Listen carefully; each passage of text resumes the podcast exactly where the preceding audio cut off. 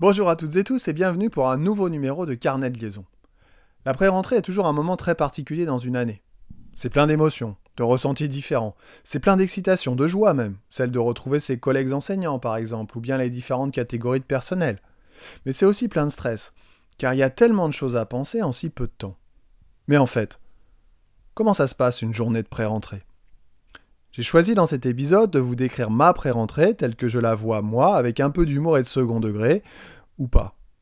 Alors voilà, on commence la journée par une réunion plénière, souvent un peu longue, pendant laquelle le, là ou les chefs d'établissement nous donnent des chiffres sur les résultats du bac, des BTS, des prépas, les effectifs de l'année, les enjeux locaux ou même nationaux de l'éducation nationale, présentent les nouveaux collègues et pleurent les collègues partis. Ce qui est souvent drôle pendant ces discours, c'est l'attitude du public, donc les, personnels de l'éducation, les personnels de l'établissement. Certains se racontent leurs vacances, les profs de PS sont en bout de salle et font du bruit. Bref, en fonction de l'écoute, de l'auditoire et de l'applaudimètre, en début ou en fin de discours, on sait si le chef est apprécié ou non, crédible ou pas même. Après l'allocution du grand maître, il y a le traditionnel jeu des questions-réponses. Et puis, le représentant d'un syndicat prend la parole pour dire qu'il n'est pas d'accord. À la fin de la plénière, se déroule l'un des moments clés de la journée. La distribution du sacro-saint emploi du temps, offrande délivrée comme une hostie aux fidèles venus entendre la bonne parole. C'est l'objet de toutes les convoitises, le moment que tous les collègues attendent, mais aussi le moment que tous les collègues redoutent. S'en suivent des grands sourires, des soupirs, des grognasseries, des réclamations en tout genre, parce qu'évidemment il est impossible de satisfaire tout le monde.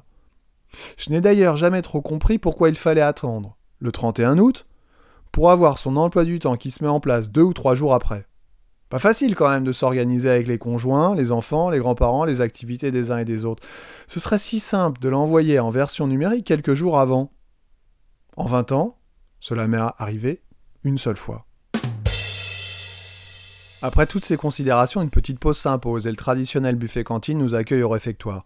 C'est alors l'occasion d'échanger avec les collègues, repérer les nouveaux, ou bien on va dire un mot au chef pour lui rappeler les accords de principe du printemps sur tel ou tel projet.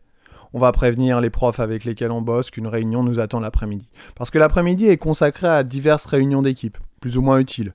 Équipe disciplinaire, pédagogique, réunions desquelles il faut arriver à s'extirper plus ou moins rapidement pour faire ce qui est réellement utile et impératif organiser l'accueil de ses élèves en tant que prof principal, discuter avec son coprof principal s'il existe, trouver les emplois du temps, des profs, des élèves, et les listes d'appels des classes, apprendre à prononcer tous les noms et tous les prénoms pour éviter de les écorcher, trouver les trombinoscopes, définir des axes de travail avec les collègues les plus proches, faire ses photocopies, s'occuper des manuels papier, numériques, tablettes ou autres, donner sa liste de matériel au préparateur, récupérer les codes informatiques élèves, récupérer les codes informatiques profs, réserver les salles etc.